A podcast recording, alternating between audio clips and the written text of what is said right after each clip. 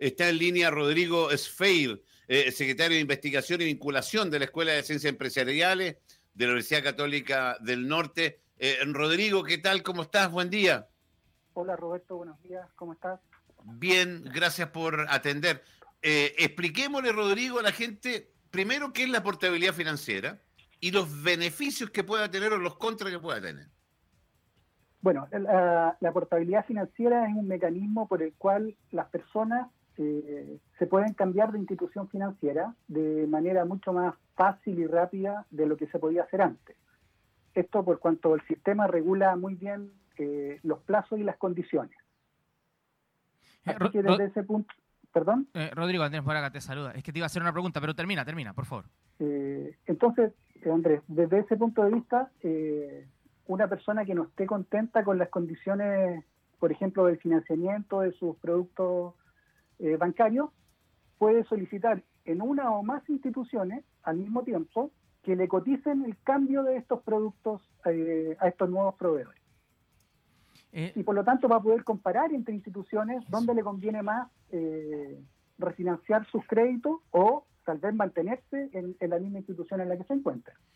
El beneficio que tiene Rodrigo la portabilidad va por ese lado, va porque tú puedas reducir los montos que tú pagas por la vía de las mejores ofertas de tasa. Por supuesto, pueden mejorar las condiciones a través de disminuciones de tasa, esa es la, ventaja principal. Y por otro lado, con respecto a la situación actual, se eliminan una serie de, de gastos adicionales que tú tenías eh, cada vez que te querías cambiar de institución financiera. Muchas veces te das cuenta que un, nuevo, un nuevo proveedor te ofrecía mejores condiciones en términos de tasa, pero habían costos asociados a este cambio que hacían que no te conveniese y terminabas quedándote en la institución donde estabas. Correcto. En cambio ahora, eh, como disminuyen también los, estos costos asociados, eh, genera mucha más competitividad y, y mucha más posibilidad de poder cambiarte.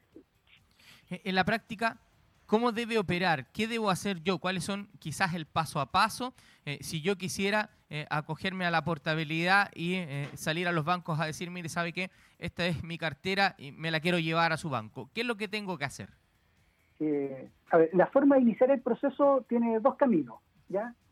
El primero es que tú recurras a tu banco o a la institución financiera con la cual tienes contratado los créditos y pidas un certificado de liquidación. Ese certificado de liquidación va a contar eh, todos los productos financieros que tú tienes con ese banco, eh, las tasas de interés y los costos del prepago. Y ese documento tú lo puedes llevar a todas las instituciones financieras con las que quieras cotizar. Ya no, tienes ninguna eh, obligación de hacerlo solo con una. Lo, lo puedes solicitarle a tu banco original este certificado de liquidación. Mira. Eh, Desde ese momento, perdón. Eh, es como, eh, perdón lo burdo que va a ser el ejemplo, pero es muy similar a la portabilidad en los teléfonos celulares. es más o menos el mismo proceso. bueno, hay, varios expertos en edades financieras que dicen que no es lo mismo. Desde el punto de vista del mecanismo, yo creo que sí. Digamos, en términos de los procesos que uno sigue, es más o menos lo mismo. En el paso a paso. cambiarte y, lo puede hacer sin ningún problema en caso que el, nuevo proveedor te acepte también, porque esto no es una cuestión automática, no es que yo decido cambiarme y, la institución respecto a la cual voy a, eh, como a cotizar está obligada a aceptarme. Esa era mi pregunta siguiente. Eh, precisamente aquello. Eh, el banco eh, al que yo voy eh, no está obligado a, recibirme. puede decir, ¿sabe qué? Usted no cumple con los requisitos que yo exijo, por lo tanto, no es factible la portabilidad. Correcto. Resulta que una vez que tú esta solicitud de portabilidad, el, el, banco, como se llama, el, nuevo proveedor, va, por ejemplo, a solicitar este certificado de liquidación a tu proveedor inicial, y va a tener que levantar una oferta de portabilidad. ¿ya? Te tiene que entregar una carta oferta y en esa carta oferta tienen que estar todas las condiciones que él te pone, digamos, para recibirte. O de frente te puede rechazar. Hmm. ¿Existen plazos existen plazos determinados por ley? Eh, sí, está todo súper bien regulado. Eh, por ejemplo, eh, la, la, oferta de portabilidad eh, no puede, la, la, vigencia, digamos, de, la, de la oferta de portabilidad no puede ser inferior a siete días hábiles eh, y además hasta ese momento no puede significar ningún costo para el cliente. Ah. ¿Ya? Ni, ni, el certificado de liquidación, ni el haber entregado la solicitud de portabilidad, ni que el banco te entregue una oferta de portabilidad. Hasta ese momento tú no incurres en ningún, como cliente, en, ningún eh, costo adicional. Perfecto, perfecto. Eh, eh, ahora, ¿estoy obligado al hacer la portabilidad a llevarme toda mi cartera a otro banco o puedo separarla? Puedes separarla por producto. Algunos instrumentos. Claro, por ejemplo, me puedo llevar solo el hipotecario y dejar mi consumo. efectivamente, tú solo puedes exportar algunos eh, ¿cómo se llama? Algunos servicios financieros, no tienes que aportarlos todos.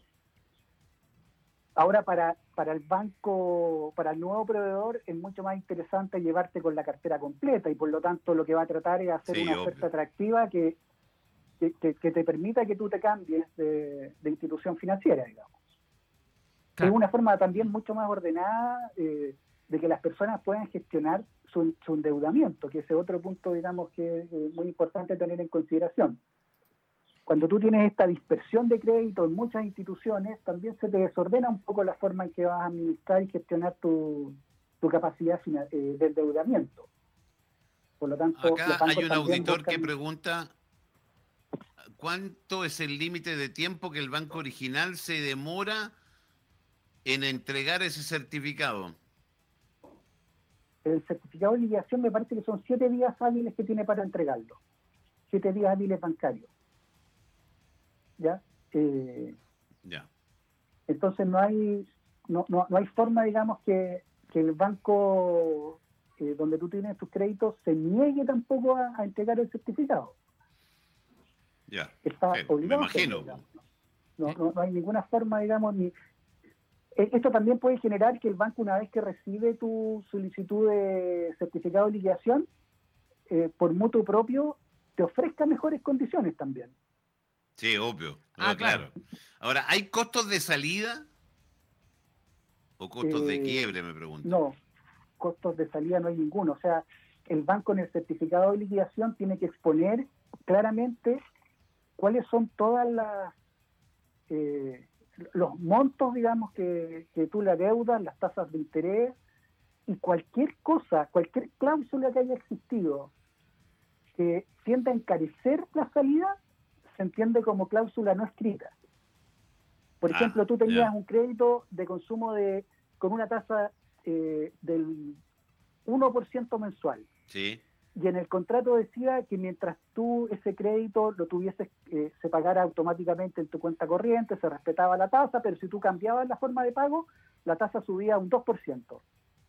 Todas esas cláusulas se entienden como no escritas y por lo tanto no aplican, y eso no encarece el que tú te puedas salir de la, eh, de la institución en la que te encuentras. Estamos hablando, estamos hablando de portabilidad financiera eh, que funciona para bancos e instituciones financieras. Por ejemplo, está el caso de eh, la automotora, funcionan con estos créditos, estas instituciones que generan un crédito que muchas veces incluso no he informado, así que no sé cuál es la fisonomía de ellos. ¿Estarán contemplados también ellos? Sí, están contemplados todas las instituciones que generan servicios financieros, como por ah, ejemplo las cajas de compensación, estas cajas de ahorro y préstamo, los bancos, las compañías de seguro, todas las instituciones están consideradas. Por lo tanto, donde tú tengas eh, esto, esto eh, cualquier forma de, de, servicio que se entienda como incluso cuentas corrientes, cuentas vistas, tarjetas de crédito, créditos de consumo, créditos hipotecarios o créditos automotrices, aplica. ¿Sobre qué servicios financieros no aplica la ley de portabilidad? Sobre todos los instrumentos de inversión y ahorro. ¿Ya? O sea, tú no puedes portar a través de esta ah, ley ah, perfecto. Un, depósito a plazo. Sí, claro. Porque los depósitos a plazo tienen, bueno, un sistema establecido. Tú sabes que para poder liquidarlos muchas veces anticipadamente tienes que pagar comisiones y pérdidas de intereses. Entonces, esto no, no, no está considerado, digamos, para aportar eh, inversiones o, cuentas de ahorro. Más bien para lo que tenía que ver con el sistema de, eh, de, los servicios asociados a cuentas corrientes, tarjetas y a los créditos. Eh, de casa comercial a banco no, pues las casas comerciales eh, están fuera de este tema o, o, al, al ser generadores de crédito también están contemplados. No, las casas comerciales no están consideradas.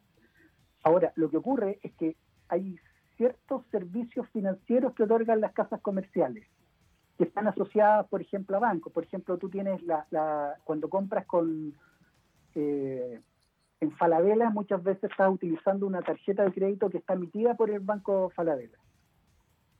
¿Te fijas? En, esos casos sí puedes portar tu tarjeta de crédito asociada al banco Falabella. Sí. ¿Ya?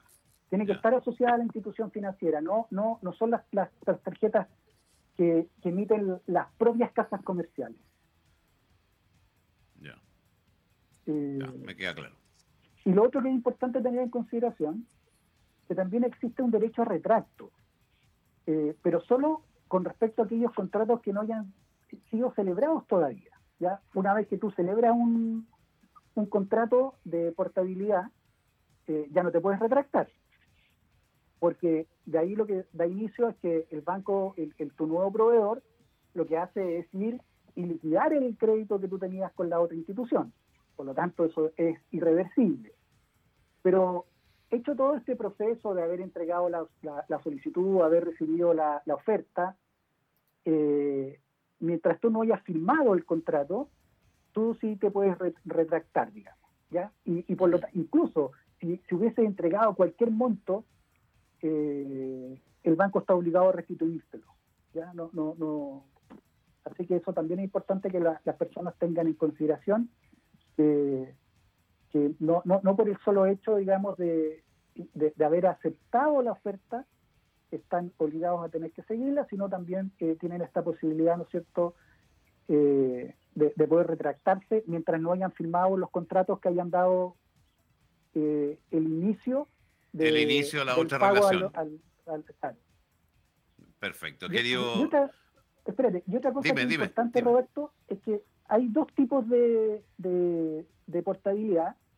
Una que es sin subrogación y otra que es con subrogación. Y la que es, cuando hablamos de con subrogación, es aquella en que eh, se trata de extinción de créditos que llevaban asociado una garantía.